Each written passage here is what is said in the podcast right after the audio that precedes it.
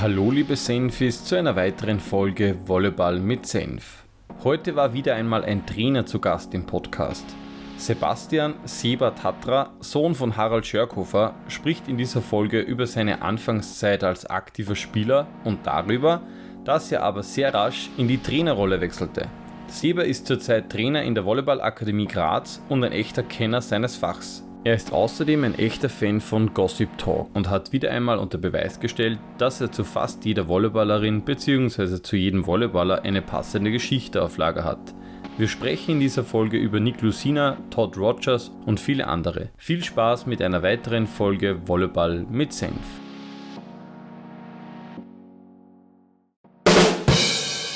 Kurze Unterbrechung wegen einer Werbung.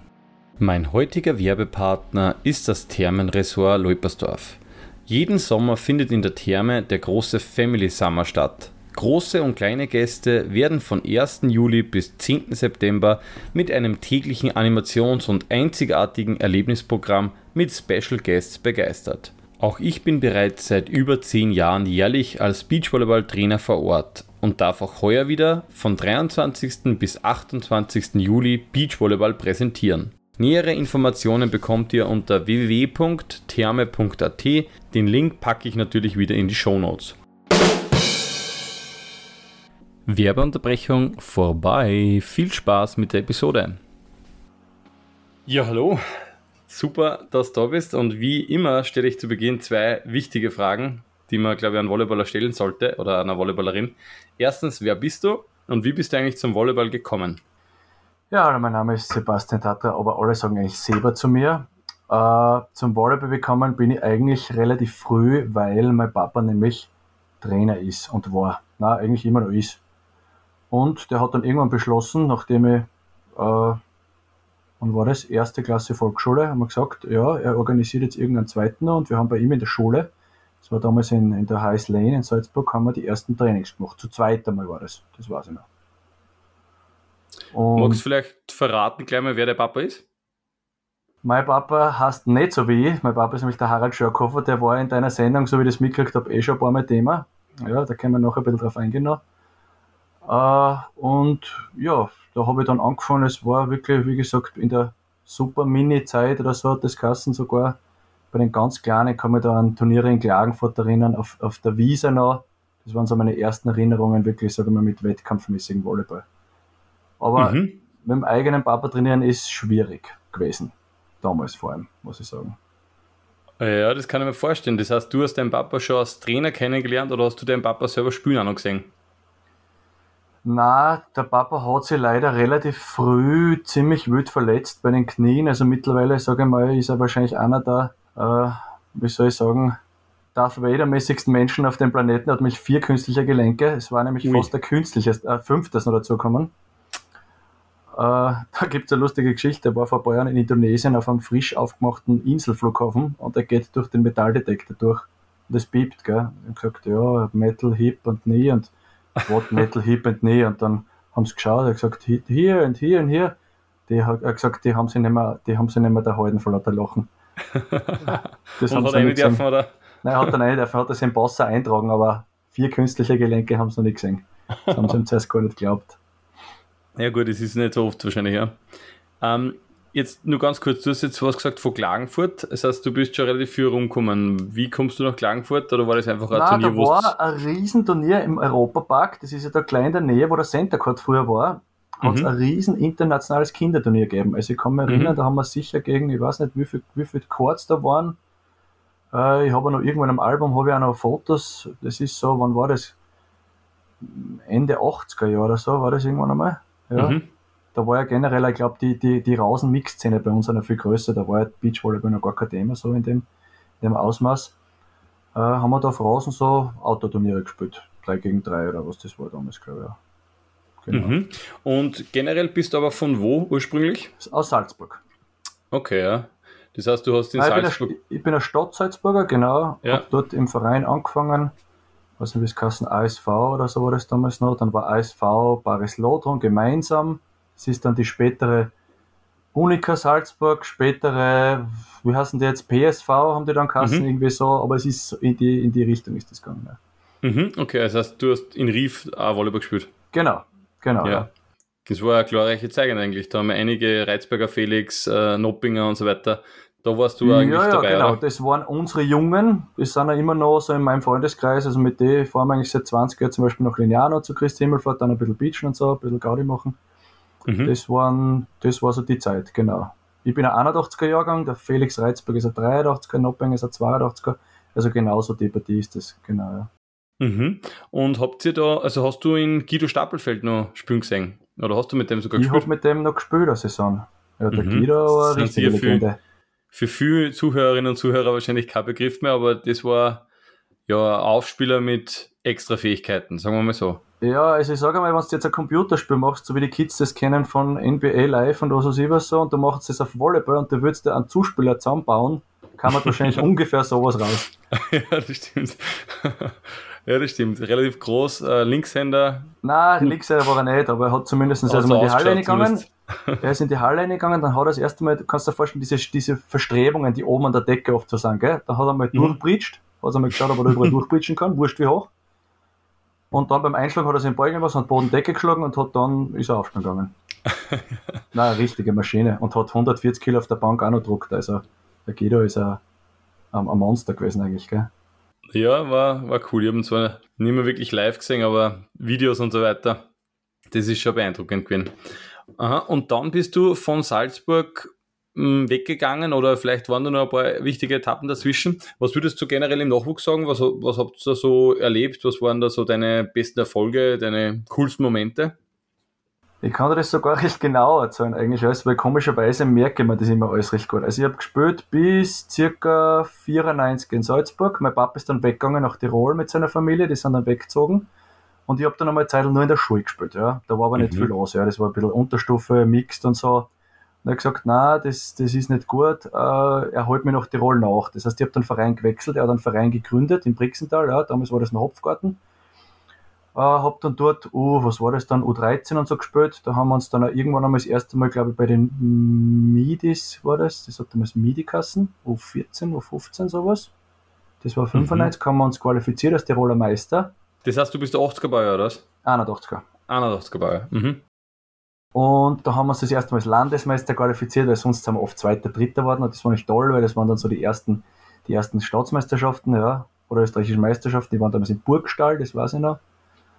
Da haben wir gespielt, da habe ich dann auch so Leute zum Beispiel kennengelernt wie in Alex Horst und so, ja, die haben damals auch Mhm. gespielt, gell.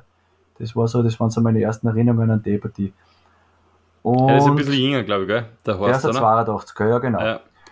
Und äh, wir, wie lange habe ich dann in Tirol gespielt? Ich glaube ein, zwei Jahre, aber dann ist es richtig im Erwachsenenbereich gekommen und dann hat mein Papa gesagt, na, das, das bringt nicht mehr viel ohne Training und dann nur in der Schule ein bisschen und am Wochenende spielen. Und wir haben dann aus ein paar Beach-Volleyballern in Salzburg mehr oder weniger und einem ehemaligen Bundesligaspieler haben wir dann so Landesligatruppen zusammengestellt Mhm. und sind mit denen in die zweite Liga aufgestiegen. Ja. Also das war dann quasi die zweite Mannschaft von Salzburg. Sind in die zweite Liga aufgestiegen, haben dann ein Jahr in der zweiten Liga gespielt. Das Problem war aber, unser Kader war relativ klein. Und wir haben dann zum Beispiel mal ein Spiel, sind wir nicht angetreten und lauter solche Geschichten, das war ein bisschen schwierig. Ja. Mhm. Also das war ein bisschen schwierig. Aber Also wenn wir ausgefällt habt ihr keine Mannschaft gehabt, die Art. ja, und irgendwie organisatorisch, ja, war nicht so einfach. Aber auf jeden Fall haben die Salzburger zu der Zeit den Detlef Bohl dann geholt, als Nachwuchs, als hauptamtlichen Nachwuchstrainer. Mhm. Und der hat da richtig Strukturen gebracht und hat richtig was weitergebracht. Ja, also wie gesagt, so Felix Reizberger und so, da waren dann noch David Moser und, und, und der Mikey Leimer und alle möglichen, äh, die da rausgekommen sind, auch Herren Spieler, die bei dem eigentlich gelernt haben. Mhm. Und, äh, und mit dem sind wir dann wieder aufgestiegen in die zweite Liga und da hat es dann aber schon wesentlich mehr Struktur gehabt. Gell? Also das hat man schon gemerkt. Ja. Mhm. Und warst du dann bei der Erstligamannschaft da in Salzburg dabei? Ich war dann, wo ich selber in der Matura-Klasse war, in der 8. war ich das erste Mal dabei. Also so mit 17, 18 war ich dabei. Das war eben noch die Mannschaft, da war der Guido das letzte, das vorletzte Jahr vom Guido war das, Marian Baskarek war dabei. Der Gernot Leitner hat noch gespielt, ein bisschen. Ah, ja, cool. Unser Präsident, das war ganz lustig, ja. Das Mhm. war, glaube ich, seine letzte Hallensaison, der hat ein bisschen ausgeholfen bei uns.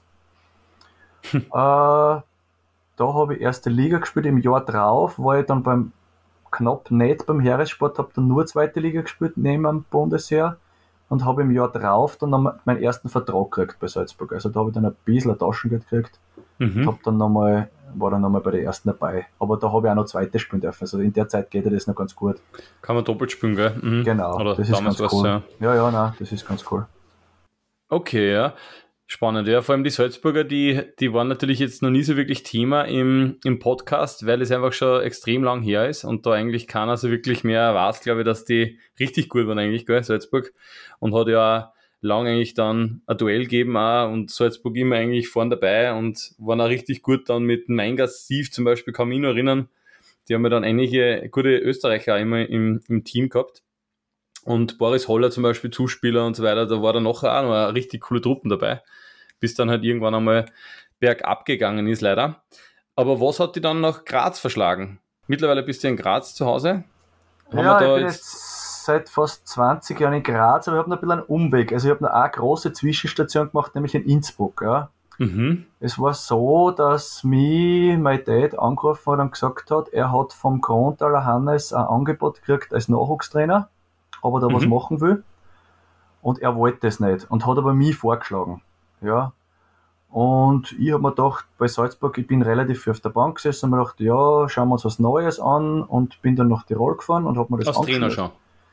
Ja, als Trainer, aber mit der Option bei Hypotirol zu trainieren. Also damals haben sie noch Tiroler Wasserkraftkassen, gell? Mhm. Und das war natürlich insofern wirklich lässig, weil in dem Sommer 2002 war das, war eine Weltmeisterschaft und die Tiroler haben da etliche Legionäre bei der Weltmeisterschaft gehabt. Das heißt, wir waren da bei der Vorbereitung recht wenige Spieler. Gell? Also da war Matthias Mellitzer dabei, da mhm. war, sonst kennt man da glaube ich, Dani Gaban war dabei, wobei der zum Teil noch ein bisschen dann beim österreichischen Nationalen, glaube ich, war, hat zu der Zeit. Oder war er zu der mhm. Zeit bei den Rumänen, ich weiß gar nicht genau. Auf jeden Fall waren eine kleine Truppe, ich glaube, wir waren überhaupt nur zu neunt oder so. Und haben aber natürlich schon Vorbereitung spielen müssen, weil es war schon ein paar Wochen vor der Meisterschaft. Mhm. Jetzt habe ich natürlich die Chance gehabt, was weiß ich, gegen Schweizer Meister spielen gegen deutsche Erstligisten cool. und wo ich eigentlich jetzt sage mal vom Grundniveau her eigentlich nichts verloren hätte. Aber die haben mich da einbaut. Ich habe kaum Zuspiele gekriegt. Wir haben da einen, einen, einen jungen slowakischen Aufspieler gehabt, der war richtig gut. Der hat dann nachher auch jahrelang in Polen gespielt und auch Polen bei dem All-Star-Game mit gewesen und so. Also ein kleiner auf jeden Fall, wo du denkst von vornherein, na, athletisch, was hat der beim Volleyball verloren, aber der war einfach unglaublich gut. Und der hat mir ja gut eingesetzt, gell? Also da hat man immer gesagt, selber spielen wir Schuss und so. Und ich so, gibst halt an. Und ja, nein, und das waren halt wirklich, das waren, keine Ahnung, acht bis zehn richtig geile Spiele auf dem Niveau, wo habe ich nie wieder spielen dürfen. Weil das natürlich eigentlich auch über der österreichischen Liga war, kannst du fast sagen, gell? Und habe aber dann dort natürlich Nachwuchs ein paar Teams trainiert. Unter anderem war dann da der der Grandal Junior war bei mir, äh, der Grandal Junior war kurz bei mir, der Kredianski Junior hat bei mir trainiert. Ah, geil. Der war mhm. damals noch nicht 2,10 Meter, sondern ungefähr 1,70 Mhm. Und hat dann, hat mir dann eine SMS geschrieben, Trainer, kann ich kommen, hat mir beim Check das Video nachspielen die Hand gebrochen, solche Sachen. Ja. Also, war schon eine lustige Zeit, gell? Also so in der Zeit war das, ja. Und es war aber dann so, äh, ich habe da eine Saison hinter mir gehabt, wo ich relativ viel gearbeitet habe, dann bei den Heimspielen geholfen und alles Mögliche hab mittrainiert, ja, und war aber dann so nach der Saison ist der Hannes gekommen. Das war ja diese, diese Skandalsaison, wo sie im siebten Spiel verloren haben gegen die Hot Wheels, gell? Also daheim. Also das war ah, wirklich. Mhm. Kleinmann das, Junior im Finale äh, aufgespielt, oder? Ja, also das, ich habe das hautnah, ich bin da hinter der Schreiberin gestanden und ja, also das müsste nicht, das müsste nicht nochmal erleben. Dann, dann konnte alle mit Frau hinter, hinter der Tribüne noch gestritten und was weiß ich, alles umsonst und was weiß ich was alles, weil das, das ist alles vorbei.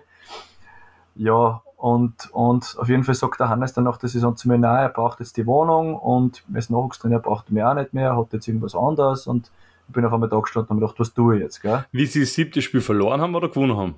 Nein, verloren haben sie es. Ja, sie sind nicht Meister geworden. Ja, ja, genau. Ja, nein, sie waren dann okay, eigentlich, ja.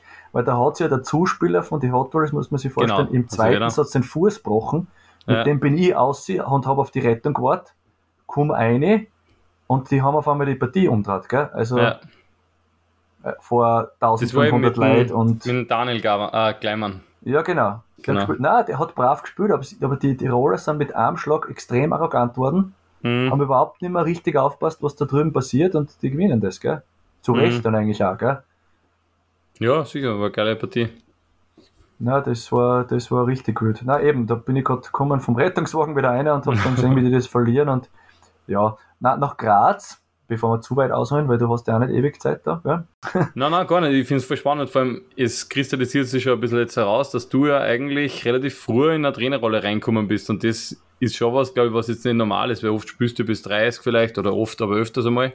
Da hast eigentlich du schon äh, einige Trainerstationen hinter dir gehabt. Ja, ich habe da schon ich hab ein bisschen was gemacht zu der Zeit, das stimmt. Ja. Es war dann so, ich habe dann lustigerweise äh, mit Tirol einmal ein U21-Spiel gecoacht, war aber 22, nicht einmal, aber ich war halt genau um das eine Jahr zu alt. Mhm. Mhm.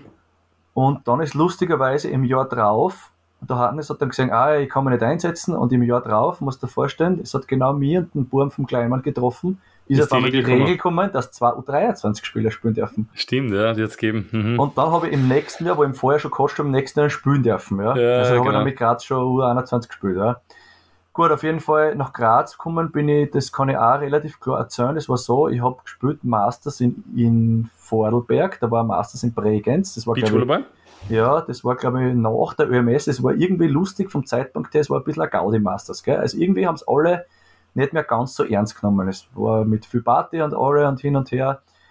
Und ich krieg vom der Anton Fichtinger, hat damals noch pfiffen. Mhm.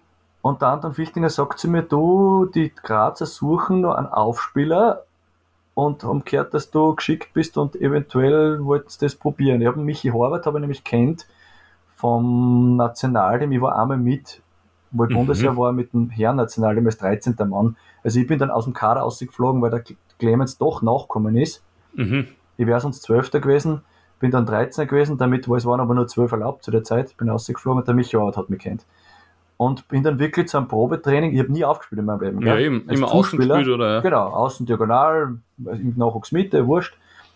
Bin als Zuspieler nach Graz gefahren und mich natürlich als Spieler, Trainer, Zuspieler, muss man sagen, auch nicht blöd. Holt sich ja. einen zweiten Aufspieler, der nicht aufspielen kann, gell? Das ja, ist natürlich eine coole Geschichte. nein, nein. äh, nein, aber das war ein bisschen der Grundplan. Ich habe aber dann bei Graz eigentlich eh außen gespielt, ja. Mhm. Also das hat dann, das hat dann schon zusammenpasst und hat dann gesagt, na Tirol, da packe ich, meine, packe ich meine Zelte zusammen und ziehe nach Graz. Da ist auch mit Beachvolleyball viel los, da habe ich schon den Ingo Gruber kennengelernt und Freddy Lauren in der Saison, da haben wir oft gegeneinander gespielt. Äh, und dachte, na, probieren wir halt Graz aus, ja. Gehalten hat mir nichts in Innsbruck. Von dem her haben wir das dann angeschaut. Das ist jetzt im Sommer 20 Jahre her.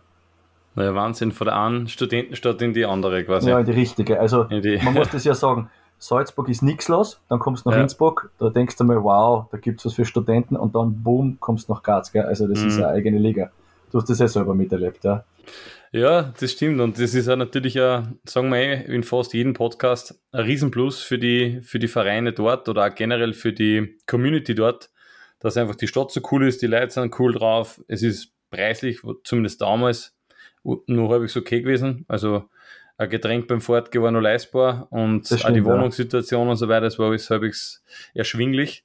Und das ist ein, ein großer Faktor, glaube ich, auch, warum einfach dort wirklich sehr, sehr viele Menschen gern leben und gern Volleyball spielen. Du hast natürlich immer neben dem Hallensport ähm, ja eigentlich sehr viel Beachvolleyball gespielt und auch natürlich Beachvolleyball-Trainings geben.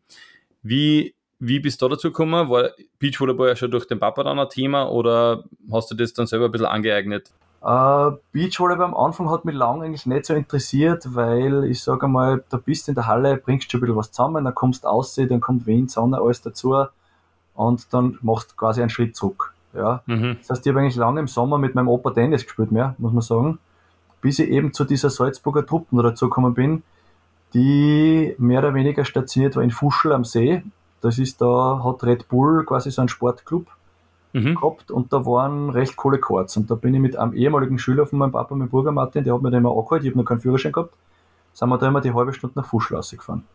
Und haben halt da gespielt und dann hat der Strauß Andi, falls der dir noch was sagt, der ist Sicher, der Landeskadertrainer in Salzburg, das ist genau, der ja. Bernie Strauß. Bernie Strauß hat ja früher mit dem Goschflug gespielt, recht lange mhm. international. Mhm der hat uns dann ein bisschen mir und meinen damaligen Partner, den, den, den Schmidt Markus, ein bisschen unter die Fittiche genommen. Also wir sind dann auch linear Trainingslager, nach Trainings, auf Trainingslager gefahren, mit den Hansels ist das zum Beispiel damals noch, mhm. der Babsi mit der Jules und so und haben da zu Ostern trainiert. Und so hat das Ganze da auch schon ein bisschen Struktur gekriegt, ja, dass man sagen kann. Dann hat der Gernot, das war so seine Ausläufe, der hat dann nicht mehr so viel gespielt, der Gernot Leitner, der hat uns auch ein bisschen gecoacht und da sind wir dann, ich glaube, das war so im ab 98, sage ich mal, kann man sagen, sind wir da immer mehr und mehr in das Ganze reingecoacht. Ja. Also so mit mhm. 17, 18 habe ich dann angefangen zum Spielen und, und nach der Matura wirklich haben wir dann auch beschlossen, wir fahren jetzt herum in Österreich. Ich kann mich lustigerweise gar nicht mehr erinnern, wie man sich in der Vor-Internet-Zeit überhaupt für Turniere angemeldet hat. Das ist mir so ein großes Rätsel. Das wirst du auch nicht mehr wissen, gell? Nein, habe ich nie erlebt, aber stimmt eigentlich, gell? Mittlerweile ist das, ja, ich weiß nicht, da waren irgendwo Telefonnummern und irgendwann mal angerufen, glaube ich, ich weiß gar nicht. Dann hat man auch nicht nachschauen können, wo der Spielplan ist. Also das war. Ja, aber stimmt eigentlich. Ja, es wird sicher ja. so gewesen sein. Man ruft ja, an, dass man spielt, dann fährt man hin, dann schreibt man sich ein und dann. Ja, ja. Dann erfährt man gegen, wenn man spielt. Na und dann sind wir halt herumgefahren und wie gesagt, da haben wir dann einmal A-Cup in Graz gespielt und A-Cup, Entschuldigung, ich denke immer in diese Dimensionen. Da hat es ja A-Cup, B-Cup, C-Cup noch Kassen. Mhm. Und da waren wir, muss ich sagen, mit, mit Anfang 20 eigentlich unter die Jüngsten. Gell? Da hat es das noch nicht so gegeben mit diesen ganzen Junior-Teams. Das ist nach und nach erst gekommen. Ja? Aber mittlerweile spielen ja, muss ich sagen, recht viel gute 16-, 17-Jährige auch immer wieder schon mit. Gell? Immer wieder mal so ein bisschen. Ja, das hat es damals gar nicht gegeben. Also wir waren da mit 20, waren wir da wirklich die Youngsters. Gell? Und aber es hat da, es hat da taugt, weil Nein, du bist ja dann vorher dabei, also wie wir uns kennengelernt haben oder wie ich nach Graz gekommen bin, habe ich hier eigentlich ganz klar in die Beachvolleyball-Szene kategorisiert. Also für mich war das klar, der Seba macht dort mehr oder weniger Beach-Trainings und das mit der Halle habe ich dann nachher eigentlich erst alles mitgekriegt, dass du dann auch in der Halle Trainer bist und so weiter. In erster Linie war es für mich der Beachvolleyballer. Ja, also das hätte ich gar nie so gesehen. Ich habe das halt in Sommer- und Wintersaison geteilt. Gell? Also das mhm. mit, mit Graz, mit den Trainings, da haben wir irgendwann angefangen, in der Auster draußen da ein bisschen was aufzubauen ich habe eigentlich mehr oder weniger einen Sommerjob braucht und habe da mit, mit dem Ingo Gruber ausgemacht, wie da wir da jetzt, haben wir da ein bisschen ein Budget und ich würde da gerne Trainings machen. Und, mhm. das, in, das, ist in Eckenberg, gell? also für genau, alle das Freibad ja. Eckenberg. Mhm. Freibad Eckenberg hat äh, damals auch schon vier Courts gehabt, die waren immer sehr gut gepflegt und gut benannt. Und mehr oder weniger, während der Steiermark dann trainieren wollte, der ist dann eigentlich zu uns gekommen. Ja, wir waren eigentlich mhm. da wirklich die einzigen, glaube ich, mit den Wienern überhaupt in Österreich, die Beachvolleyball trainiert haben. So, mhm. ich sage mal, was reden wir da, 2004, 2005, so in diesen Anfängen, gell? Mhm. Die anderen haben alle Halle gespielt und haben dann im Sommer gespielt, aber trainiert mehr oder weniger, was, also meines Wissens nach, haben, haben nur wir und die Wiener, ja. Mhm. Und da hat man dann schon gleich einmal gemerkt, bei, bei einigen, die da mitgemacht haben, dass da recht viel weitergeht, gell? vor allem auch bei den Mädels, ja. Mhm. Also, ja, sicher, ein Training in mehr oder weniger drei, vier Monaten spielfreier Zeit bringt die natürlich weiter, weil die anderen sagen, eh, wie du sagst, gehen nur spielen, du hast da genau. und wir haben ein normales Training. Wir haben, ich habe da das relativ durchgezogen, als ich gesagt habe, wir spielen weniger, weil gespielt wird eh sonst auch so viel, ja. Und wir trainieren da wirklich von die zwei Stunden einmal eineinhalb Stunden oder so, ja. Dann kann mhm. ich eine halbe Stunde spielen, aber wirklich viel Zuspiel, viel Annahme, viel Technik, viel Defense und viel Wiederholungen und so und, und das immer geschaut, dass das von der Gruppe her passt dass das von der Gruppenhomogenität passt, dass die Leute zusammenpassen, einmal ein bisschen stärkere Gruppen, ein bisschen schwächere. Und das hat die Leute echt recht taugt, ja, ein bisschen alt-jung, ein bisschen gemischt und so. Und da ist, da ist damals echt viel weitergegangen, ja. Ich habe dann auch selber profitiert, muss ich sagen, davon. Ich habe eigentlich, kann man sagen, äh, zu der Zeit fast aufgehört gehabt, so mit fixen Partnern zu spielen. Habe eigentlich mhm. aber immer wieder ein bisschen mittrainiert und habe aber das dann von einer anderen Seite nicht gesehen. Bin dann sicher sogar besser geworden noch. Aber wie gesagt, ich habe dann nicht mehr so viel Hauptaugenmerk auf das gelegt. Ich habe dann zum Discgolfen angefangen, das hat mir dann auch recht taugt. Aber das mit den Mannschaft, mit dem Training, habe ich recht cool gefunden. Ja. Ja, und du hast sicher, also wenn ich so sagen kann, eine extrem gute Technik immer gehabt. Also in, in der Halle habe ich die ganz selten gesehen. Ich glaube, in der Halle habe ich die nie gesehen. Aber am Beach hat man einfach gemerkt, du hast es eigentlich so vorgesagt, wie es wahrscheinlich ausschauen sollte, sagen wir mal so. Du hast natürlich ein bisschen Handicap durch der Größe gehabt, muss man auch fairerweise sagen. Du bist wie groß? 1,84. 1,84, aber warst wahrscheinlich jetzt Und nicht auf kurz, Mit kurzer Hand vor allem, muss man sagen, gell? Also, ja, extrem kurzer Hand. Warst äh, wahrscheinlich auf einem österreichischen Top-Niveau nicht gewesen, wenn du nicht eine gute Technik gehabt hättest, gut beim Ball gewesen warst und so weiter. Also das hast du sicherlich drauf gehabt und wahrscheinlich auch früh gelernt. Ja, ich habe, ich hab, sagen wir mal so, mein Vorteil war sicherlich, äh, da wo ich mit 25 Jahren von, von, der, von der Erfahrung her, kommen andere vielleicht erst mit 35 oder so hin, gell? also von dem her. Aber ich muss auch sagen, ich habe einmal, wäre zur Debatte gestanden, es hat der Strauß Berne damals einmal in die, in die Luft gesetzt, ob ich nicht mit, mit Matthias Mellitzer damals, wenn wir uns so gut verstanden haben, international einmal probieren. Also es ist nicht zustande gekommen, aber das war eigentlich die einzige Mal, dass man da von der Idee her vielleicht ein bisschen mehr, ja, taugt jetzt mir sicher, aber mir haben ein paar Skills gefällt, muss ich sagen. Also wenn ich mit so, zum Beispiel vergleiche mit einem Xandi Huber oder so, ja, ich glaube nicht, dass der Xandi viel schneller ist und auch sicher nicht höher, aber der Xandi hat einfach so viel mehr gesehen. Weißt, mhm, das ist, Übersicht, ich hab, ja. Ich, ich habe relativ schlecht, das hat mir auch nie wer beigebracht, irgendwie, dass ich wirklich nach dem Springen noch was sehe und, und irgendwie den Verteidiger sehe. Den Block habe ich gesehen halbwegs, aber den Verteidiger, ich habe relativ viel gespielt und gewusst, ja, okay, da muss ich hinspielen, der wird wahrscheinlich das sein. Das geht da oft auf, aber wenn du wirklich nicht siehst, dann, ja, ist irgendwann vorbei. Ja, ja, auf die Größe kannst du halt nicht verlassen, sagen wir mal so. Bei großen Spielen ist es oft egal, wenn die, ja. wenn die nichts sagen, aber das stimmt, ja.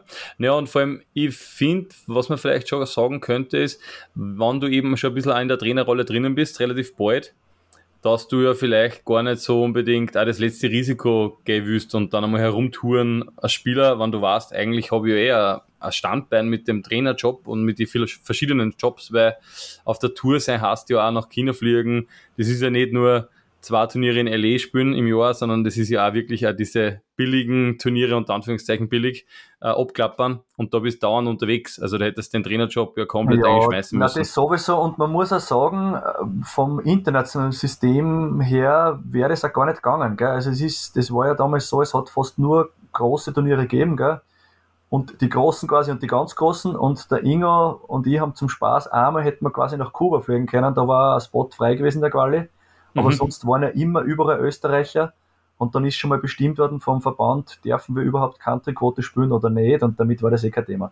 Also ich ja. finde das schon cool für die Jungen jetzt, wo das dann losgekommen ist mit Challenger und mit diesen unteren Serien und so, das hat es früher auch nicht so gegeben, gell? Mhm. Also das ist dann erst nach und nach gekommen. Da war zwar Klagenfurt da und Gstaad da und was weiß ich was und ein bisschen kleinere, aber da bist du ohne Punkt auch nicht reingekommen. Also das ist, ja.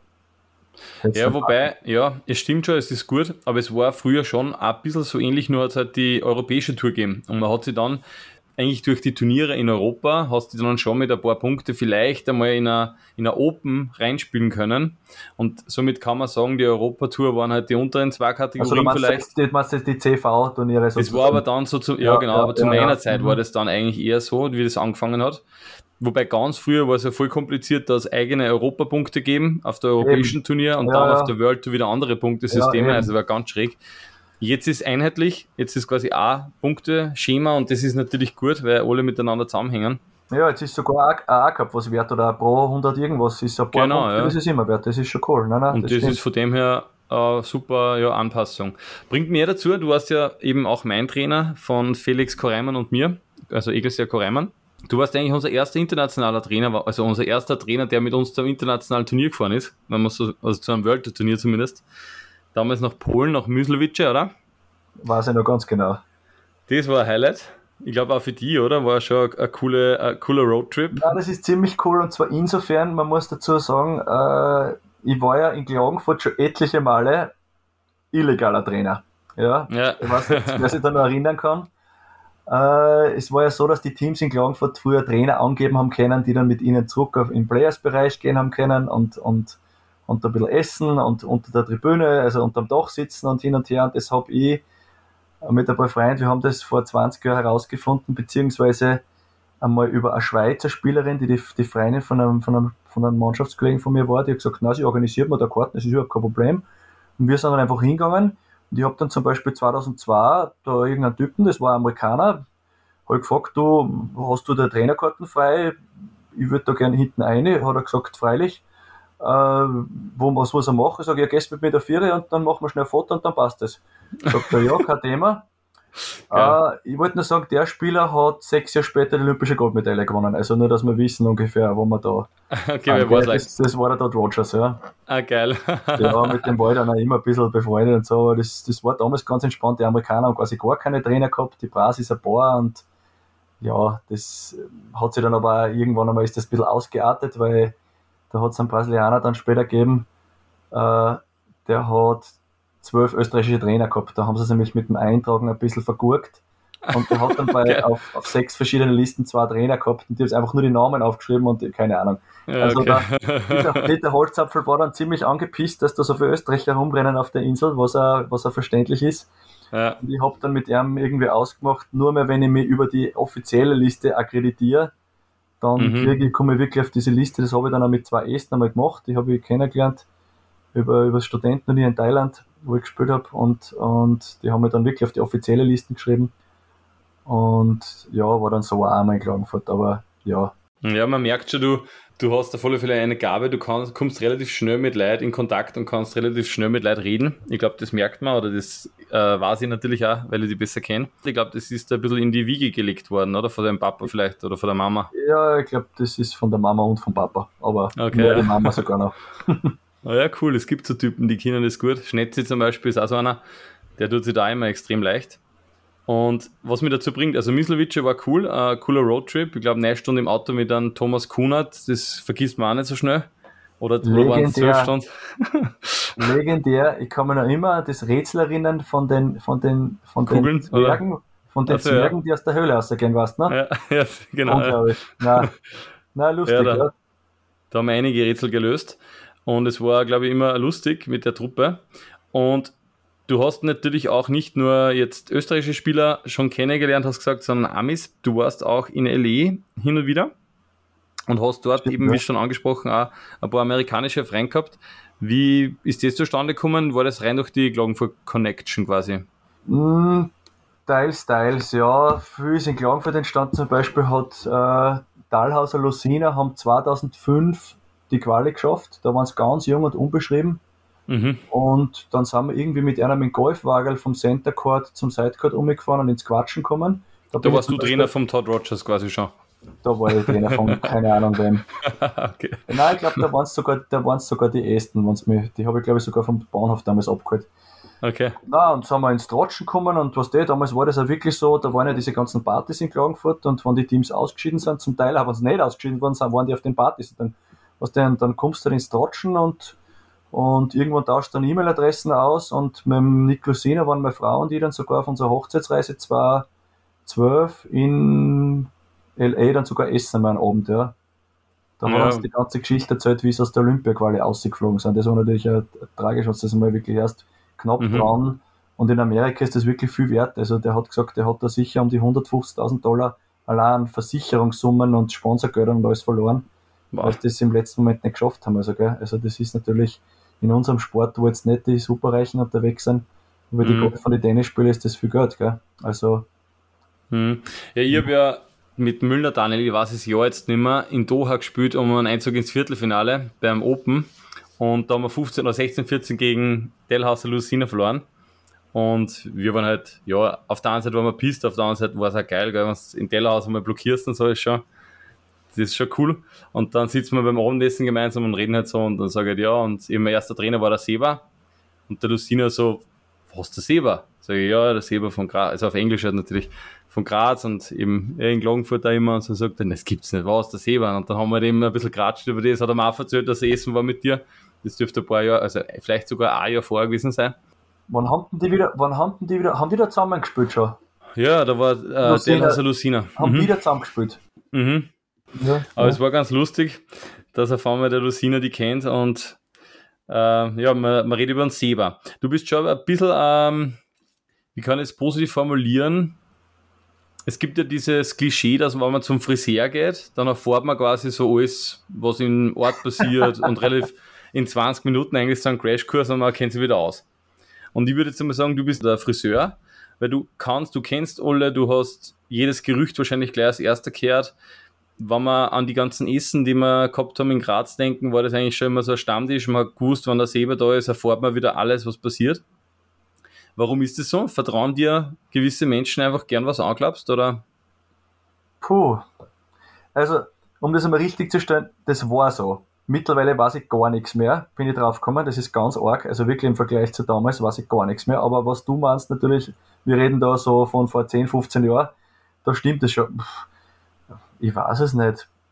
Vielleicht interessiert mich der Gossip halt auch ein bisschen. Es ist halt lustiger irgendwie, ja, in der Szene. Und Graz ist halt genau das richtige Fleckerl dafür, gell? Da sind in Graz ja. leben sicher, sage ich mal, wenn du jetzt sagst, erste und zweite Bundesligaspieler, sind das einmal sicher zwischen 100 und 200 oder sagen wir 200, 300, dann kommen noch die Beacher dazu, also das ist eine riesen Szene. Mhm. Ja, das ist ja. Ja, das ist schon cool und das macht es irgendwie aus, eben Graz. Es ist eine riesen Community, es ist eine, es ist eine Szene, es ist eine Familie, es sind schon, es spielen wieder die, die, die wenn ich meinen Papa frage, der und der, sagt er, ja, da haben die Eltern schon gespielt und da kennt er den auch schon und hin und her. Es ist eine Community. Es ist, man muss sagen, unser größter Segen ist auch unser größter Fluch, weil das Problem ist auch, wie kommen wir über den Punkt drüber? Ja, also wir sind auch von dem abhängig, wir sind von dem familiären, von der, von der, ich bin ja Trainer in der Akademie auch, von den familiären und von den Freunden und von der Community abhängig, weil sie hat, wir sind nicht Fußball. Also es ist nicht, Volleyball an sich ist jetzt in Österreich, hat nicht das Standing, ja. In der Community sind wir super, ja. Aber wie mhm. viel Leute fangst du über das, ja? Oder wie viel, wie viel kannst du da involvieren, ja? Du kriegst das ja sicher auch mit da, mit, mit Sponsoring in, in, in Ried und so. Was, was hat Fußball für einen Wert, was hat Volleyball für einen Wert, wie groß ist das?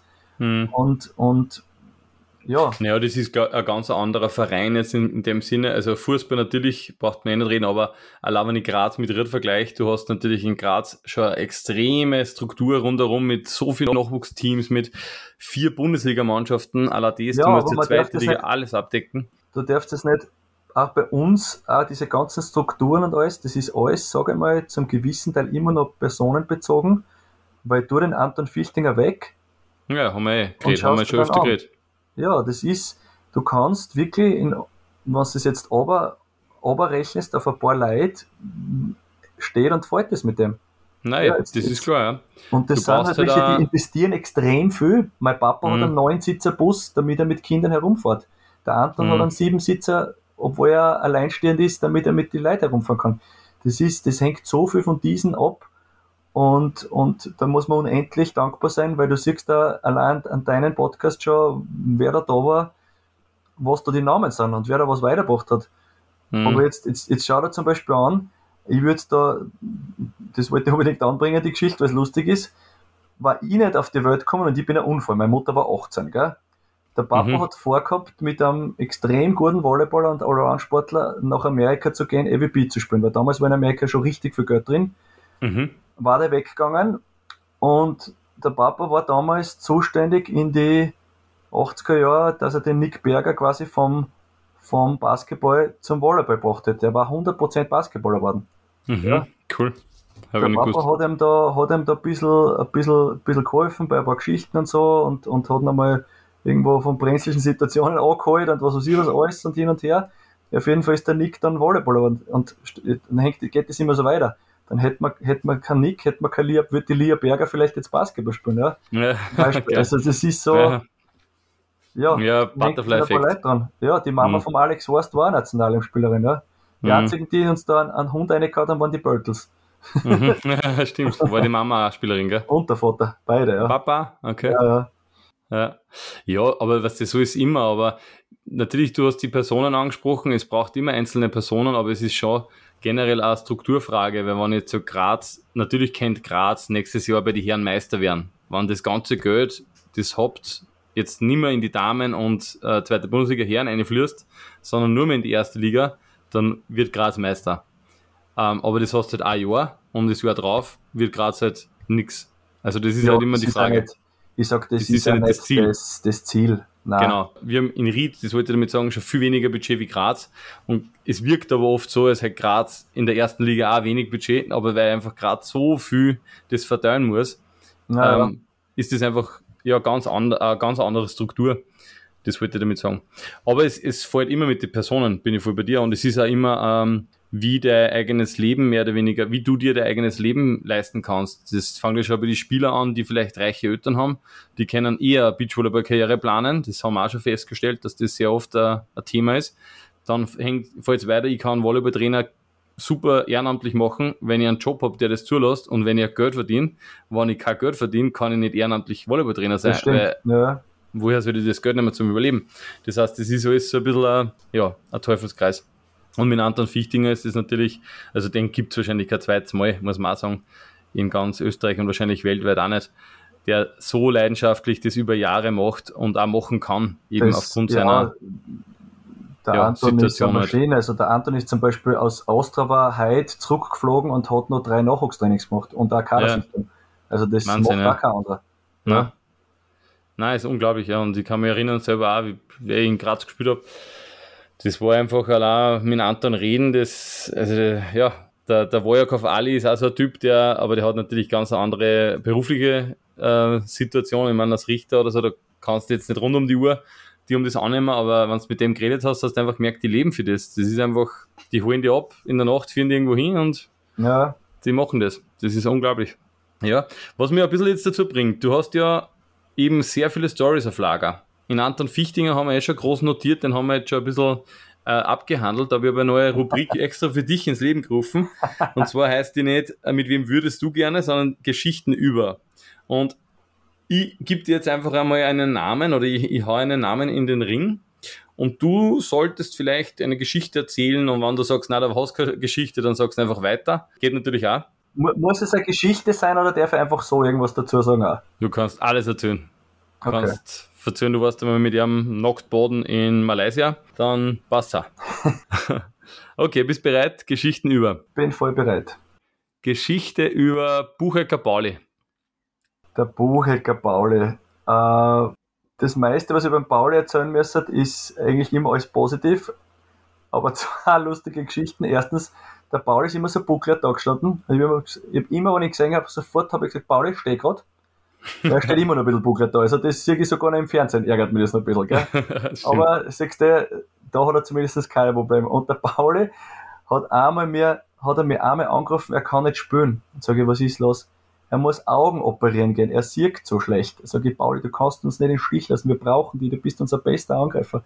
Nein, er muss Augen operieren gehen. Sag ich, ja, hilft nicht. Wenn du es nachher besser siehst, dann gehst du Augen operieren. Also du siehst im Nachwuchs, hast du ständig solche Geschichten mit den Jungen danach, ja. Ja. Ah, wirklich? Hat er sie lesen lassen, oder? Ja, ich weiß nicht, ob es lesen war oder es war auf jeden Fall irgendwas. Er hat irgendwas machen müssen damals, ja. Er hat, er hat ganz schlecht gesehen und, und natürlich war für seine Karriere auch nicht, auch nicht förderlich gewesen, wenn er dann, wenn das noch schlimmer worden war. Also ich hätte jetzt nichts mehr gehört, dass er da Probleme hat mit den Augen, aber. Sehr gut. Also Geschichte Nummer eins auf alle Fälle war vorhanden. Geschichte über Clemens Doppler. Die legendärste Geschichte mit Clemens Doppler war, also erstens muss man sagen, das Lustige ist, wir haben nie gegeneinander gespielt, aber die legendärste Geschichte ist, wir haben eine Party gehabt in der Beachhalle, die jetzt kurz in Salzburg gegeben, und da hat's äh, Konzert von einem Hip, also ein DVD von einem Hip-Hop-Konzert gegeben und der Clemens und ich sind ein bisschen alte Hip-Hopper. Im Endeffekt sind wir dann am Ende von der Party beide oben ohne auf der Bar gestanden mit einem Handtüchel und einem Mineral in der Hand und einem Mikrofon und hab mitgerappt so Up in Smoke Tour oder keine Ahnung wie das heißt von Dr. Dre und Eminem und also sie und wer da alle dabei war, das war echt lustig. Das war auch vor 20 Jahren. Ich glaube, das war 2-3. Ja, das war 2-3. Das war recht witzig, ja. ja das passt wieder so zu deiner Persönlichkeit. Kannst du dich erinnern, da warst du auf irgendeinem Konzert und dann ist die Dame, ich kenne die Musikerin nicht einmal, äh, geht irgendwie so im Publikum herum, also waren einige hunderte oder tausende Leute, gibt dir das Mikrofon und du fängst zum Singen an? Oder was Ach war so, das? Erika Badu-Konzert, ja, ja, das, das war 2011, ja, das war legendär. ja, ja, das kann man sogar, das kann man sogar auf YouTube anschauen. Ja, das, das gibt es ein Video. Erzählt. Das ja. habe ich schon so oft erzählt, das will ich gar nicht mehr erzählen. ja, aber das war auf alle Fälle. Ja, das war lustig, ja. Nein, du musst das Mikrofon halt einfach nur nehmen, du musst die Chance nutzen, wenn du solche ja. kriegst, gell? Und war wirklich auch nicht schlecht, gell? Du hast nicht schlecht gesungen. Ja, ich, ich triff immer wieder Leute, die, auf dem, die das gehört haben. Die haben zwar nicht gewusst, ja. dass ich das war, aber die haben gehört, da hat einer gesungen zum Schluss vom Konzert. Ich habe erst viel später kennengelernt. Ja, Highlight. Geschichten über Florian Schnetzer. Der Schnetzi hat er Zeitl bei uns, hat er nicht bei dir gewohnt in Graz? Mhm. In der Wohnung? Ja, der, der Schnetzi. Wir haben gemeinsam in der Unienhalle, also in der Wohnung bei der Unienhalle gewohnt, ja. Ja, stimmt, genau. Ich kann mich erinnern, ich habe mal mit Schnetzi, gegen wen habe ich da gespielt? Im, Im, Training haben wir gesagt, wir spielen klein gegen groß. War das gegen dir, gegen einen anderen? Ich weiß es gar nicht mehr. Ja, das kann sein. Baggerpartie, oder? oder irgend sowas. Ja, irgendwas. Und haben wir aber, nein, nein, es war kein Bagger, es war richtig. Echt, das war, dann, war dann mit echtem Volleyball. Ja, okay. und so. Und ich muss sagen, wenn ich den, den Schnetz seine Karriere jetzt so, so beobachte, ich kenne keinen mit einem größeren Willen als den. Also für mhm. mich der größten Willen am Feld, ich habe jetzt ja wieder gesehen, das ist unglaublich, weil ich kann mich erinnern, ich habe den als, wo war denn der, bei, bei Seeweichen, da war denn der gespielt? Wir das ja, Seeweichen. Mhm.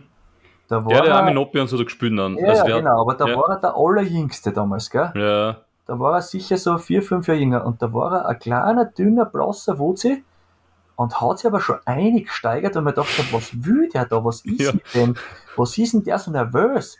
Ja, voll.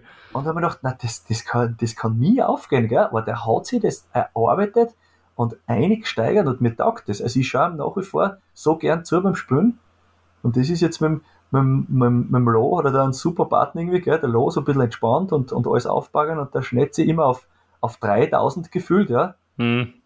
Aber, aber Ja, taugt überragend, ja. ich, bin, ich bin ein schwerer Fan von ihm. Ich bin ein schwerer Fan von ihm.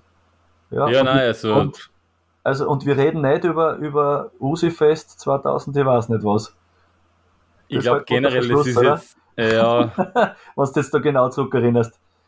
generell die besten Geschichten eigentlich mit Schnetzi Die kann man gar nicht erzählen. kann man fast nicht erzählen. ne? Ah, die kann man nicht erzählen. Da muss man dabei gewesen sein. Na, da bleiben wir beim Sportlichen, das ist gescheiter. Ja. Aber gibt es ja auch gute, gute Stories. Na super, ja. Geschichte über Xandi Huber. Xandi Huber, Xandi Huber bin ich auch ein großer Fan. Aber Xandi Huber habe ich nie besiegt, glaube ich. Das ist das, was mich immer noch ein bisschen ärgert. Jetzt, Ich habe ich hab, ich hab einmal ein Foto jetzt vor kurzem gesehen, der Xandi Huber war, ich weiß nicht warum, 2004 im Elternhaus, also bei meiner Mutter im Haus, da haben wir eine Party gemacht, auf einmal war der Xandi Huber da. Ich weiß nach wie vor nicht, warum der da war. Das war, glaube ich, ein Masters, wir haben da gespielt und irgendwie sind auf einmal immer mehr Volleyballer gekommen. Ich glaube, er hat da mit, mit dem Felix Bleuel gespielt. Mhm. Und da gibt es auch eine Geschichte, äh, Herr Sportdirektor Schwab und ich haben auch Cup Hardback gespielt und haben uns am Vortag Speedo-Badehosen gekauft, gell? Gleich. ja. und haben dann irgendwann gesagt, zum Xandi, wir spielen in der Speedo gegen die. Hat der Xandi gesagt, wenn ihr in der Speedo gegen mich spielt, tritt ihr nicht an, dann gebe ich ab. Ich gesagt, passt, dann spielen wir sowieso in der Speedo, weil gegen Huber Bleuel wollen wir sowieso gewinnen. und da gibt es richtig professionelle Fotos von einem Fotografen, was der wir, da waren wir echt fit damals noch. Und, Hat er gespielt und? Huber Bleuel, äh, Roller, Roller und die haben gespielt in der Speedo. Ja. Und, Huber, und Huber Bleuel voll mit Sponsoren und alles, gell? aber die Handling haben uns da leider, ja, ich glaube, sie haben uns ein bisschen weg dann, aber es war trotzdem lustig. Geil, die Speedo, die hast du jahrelang noch dann Ja, fabriziert für oder die- für die- praktiziert. Ja, solange ich noch nicht Lehrer war, ist das noch gegangen. Und für die, für die ganzheitliche Bräune halt, aber. Du, in, in Brasilien ist das normal, oder? Ich meine, Ja, da sagt keiner was, da trainieren auch alle so. na, mir hat das immer taugt eigentlich. Ich habe auch so, ich habe kein du Speedo so- gehabt, ich habe ja, so ein so bisschen, bisschen- ja, Zentimeter mehr hast du gehabt, gell? Ich weiß schon. ja. genau, aber es war eigentlich schon cool beim Trainieren, muss ich sagen. Was die Ganzkörperbräune fast und so. War nicht schlecht in Rio am Strand. Okay, Geschichte über, jetzt holen wir ein paar Damen rein. Geschichte über Lena Blesiutschnik.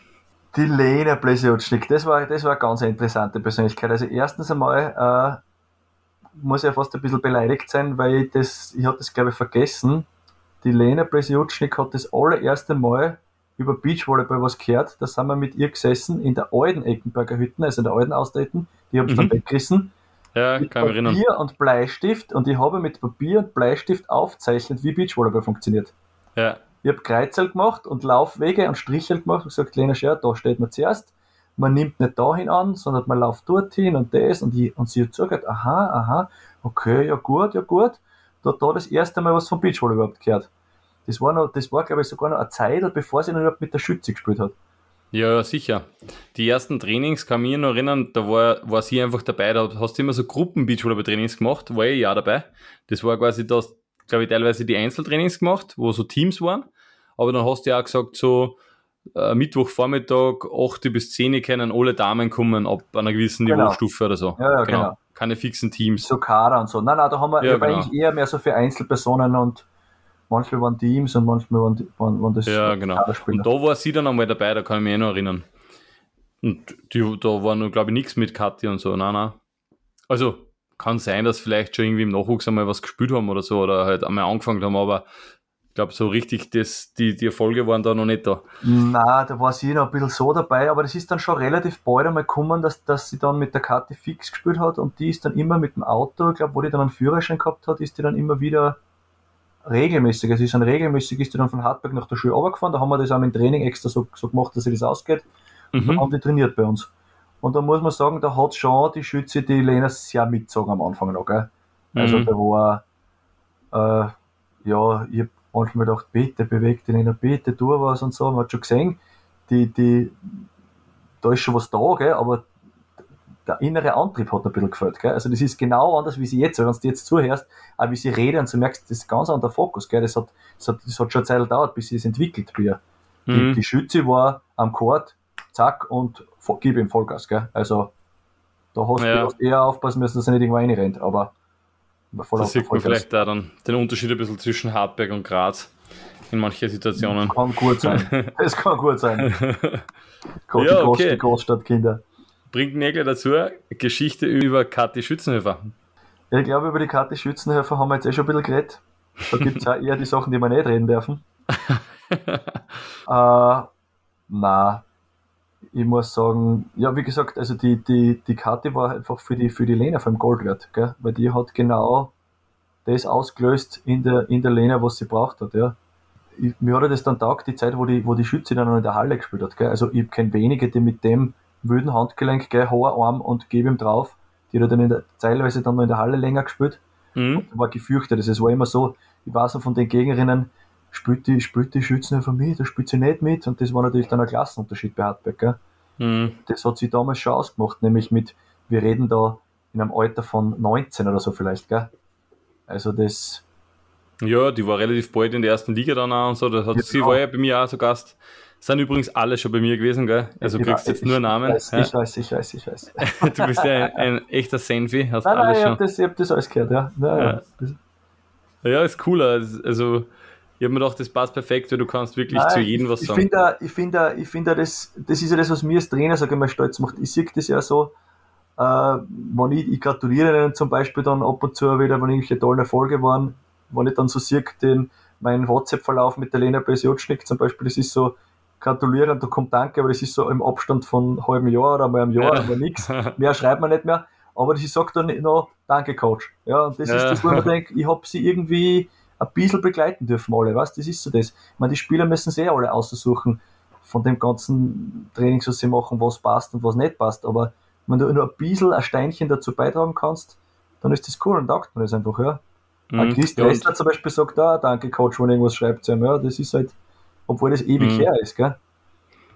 Ja, ich finde halt, ich glaube, es ist halt wichtiger als Trainer, dass man das, also das ist mehr oder weniger auch so ein bisschen die Bezahlung, weil als Spieler bist du natürlich stimmt, am Court. Ja und du kriegst dann, also jetzt nicht unbedingt eine monetäre Bezahlung, aber du kriegst als Spieler so viel durch den Sieg eh schon Energie mit.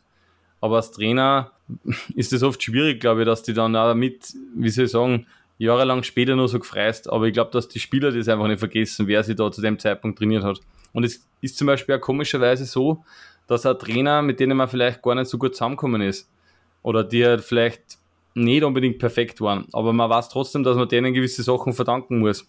Oder dass die einfach einer, in irgendeiner Situation einfach recht gehabt haben, obwohl man ja, damals das anders gesehen hat. Das, können auch Mitspieler sein oder so. Oder Mitspieler natürlich ziemlich auch. am Senkel ja. gegangen sind und im Endeffekt warst, okay, genau.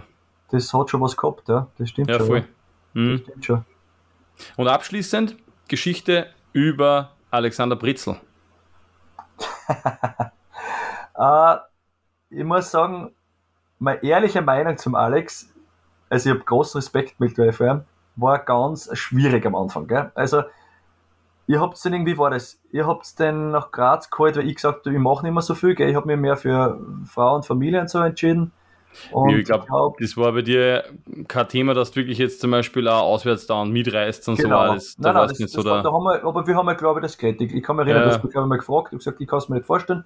Und ich habe mir am Anfang gedacht, ja, ich habe nur kennt als äh, als mittelmäßigen Spieler. Da oben haben wir mal C-Cup gespielt oder was. Oben da haben wir in Reizberger Felix haben wir gespielt, kann man erinnern. Und es war aber so, dass der Alex neben uns mit euch trainiert hat. Also ich habe, glaube ich, so ein bisschen mit den übrig gebliebenen Kaderspielern ein bisschen was gemacht und er hat wirklich mhm. mit euch täglich trainiert. Gell? Am Murbic in Graz, genau. Ja. Am Murbic oder Eggenberg. Ja. Hat, ihr habt ja immer den Platz umgraben, das war euch damals zu der Zeit, haben wir gesagt, immer umgegrabener tiefer Platz, das war super, das war wichtig. Das haben wir vorher auch nicht so gemacht und ich habe mir dann immer ein bisschen beobachtet, was der Alex da wirklich so ein bisschen macht. Und habe mir dann wirklich immer mehr und mehr gedacht, boah, stark, der lässt sich echt was einfallen. Gell? Also der mhm. Alex mhm. hat sich da wirklich voll eingekniet und das muss man sagen, fast aus dem, aus dem, aus dem Nichts eigentlich am Anfang. Gell? Also wirklich mit einer Idee, er würde es machen und, und, und, und er will da selber ein guter Trainer werden und ich muss sagen, unglaublich, wo er da hinkommen ist. Gell? Also mhm. Also wirklich mit, mit, mit nicht mit ein bisschen, sondern mit, mit, mit 110% dahinter, voll. Der steckt so viel ein, der macht sich so viel Gedanken, ja, der hat so viele Ideen, der, der macht das Training abwechslungsreich, äh, der baut super Sachen ein, dass ich mhm. sage, keiner hat sich das mehr verdient als er. Ja, aber noch nicht der große Erstligaspieler war oder am Beach irgendwas weiß Gott was gewonnen hat oder so, gell?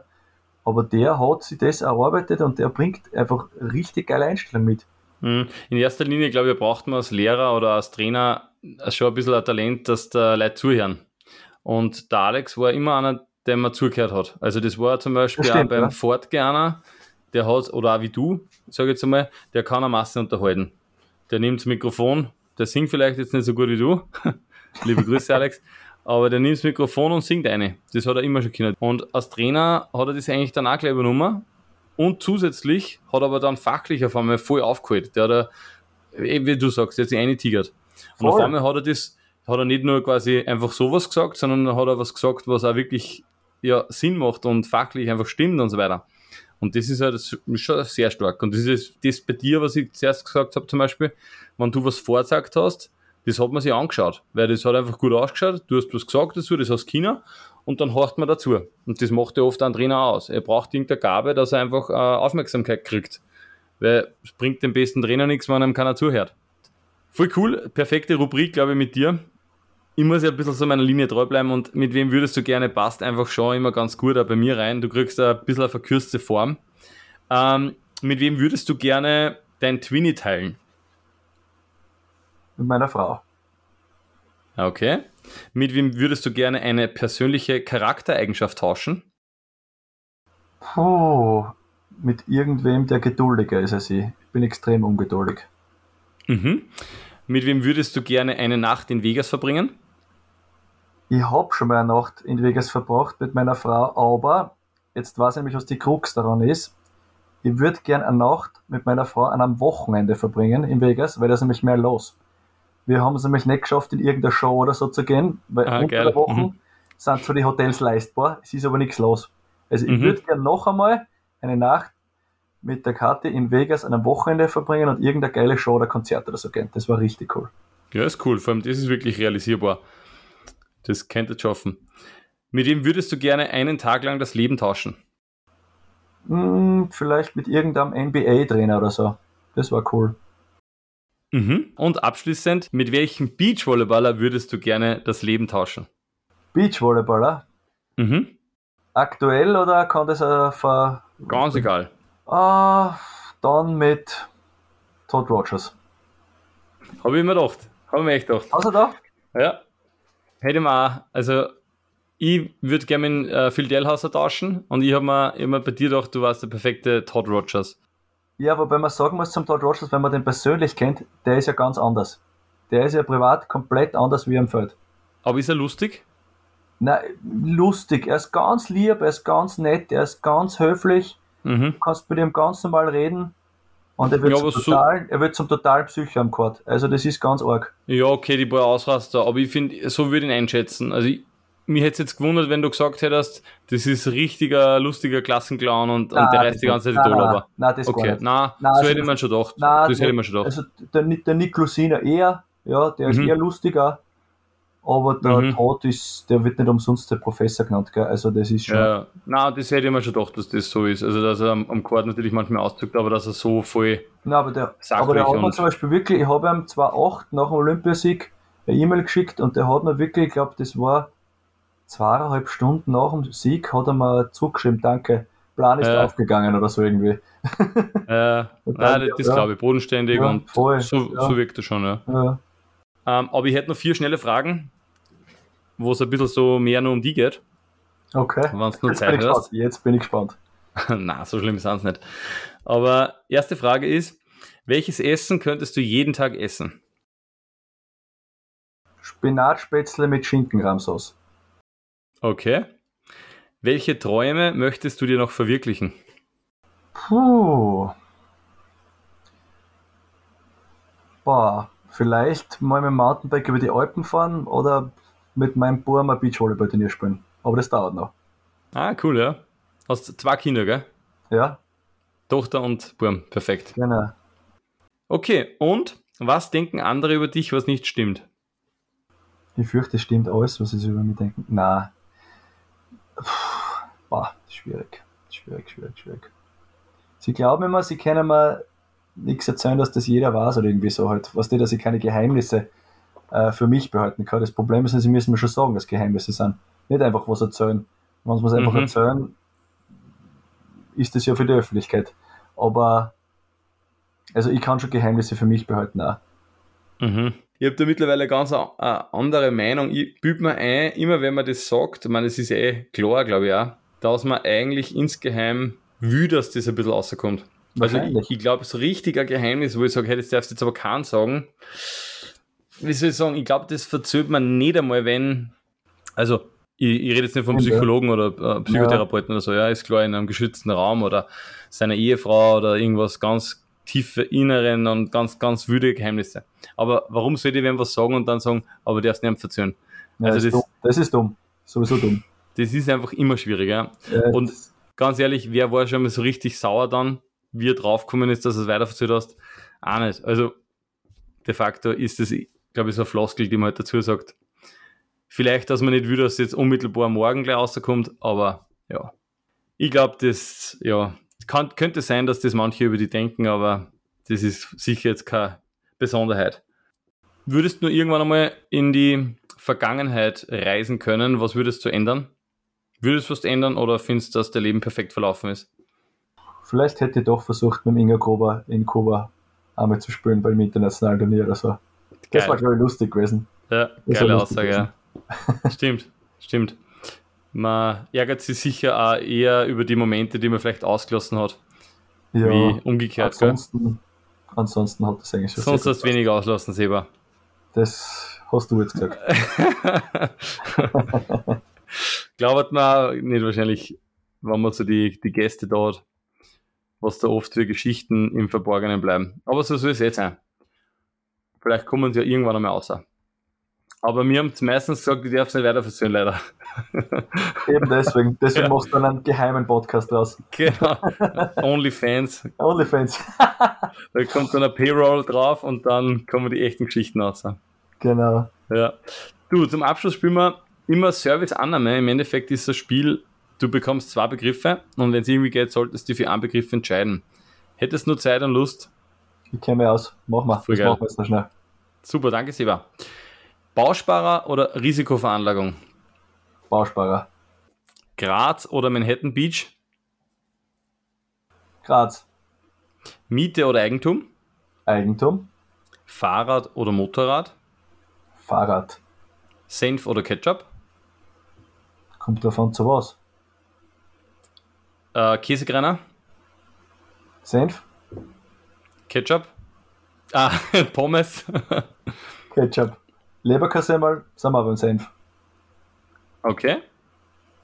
Also. Frankfurt, Frankfurter Senf, also es gibt etliches, wo nur Senf ist und da gibt es ein paar Sachen, wo nur Ketchup ist.